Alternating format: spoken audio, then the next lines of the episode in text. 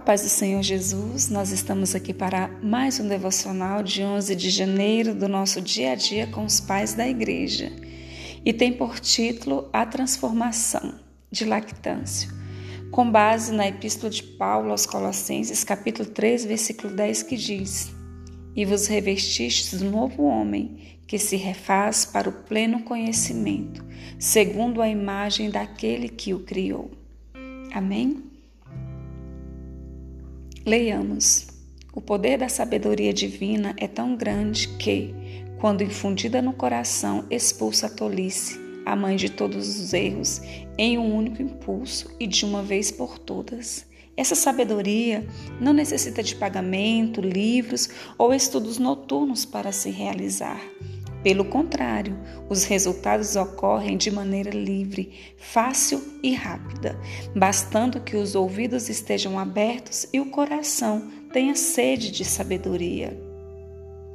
Não tenha medo, nós não vendemos água nem oferecemos o sol como recompensa. A fonte de Deus, mais abundante e plena, está aberta a todos.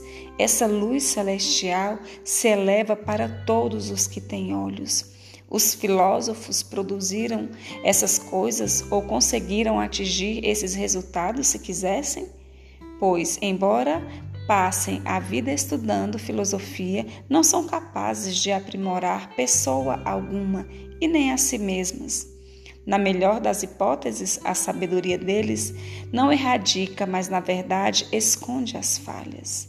Entretanto, alguns dos princípios de Deus transformarão as pessoas tão completamente e as tornarão novas ao fazê-las lançar fora o seu antigo eu, de modo que você não as reconhecerá como sendo as mesmas. Amém? Que o Senhor nos abençoe em nome de Jesus.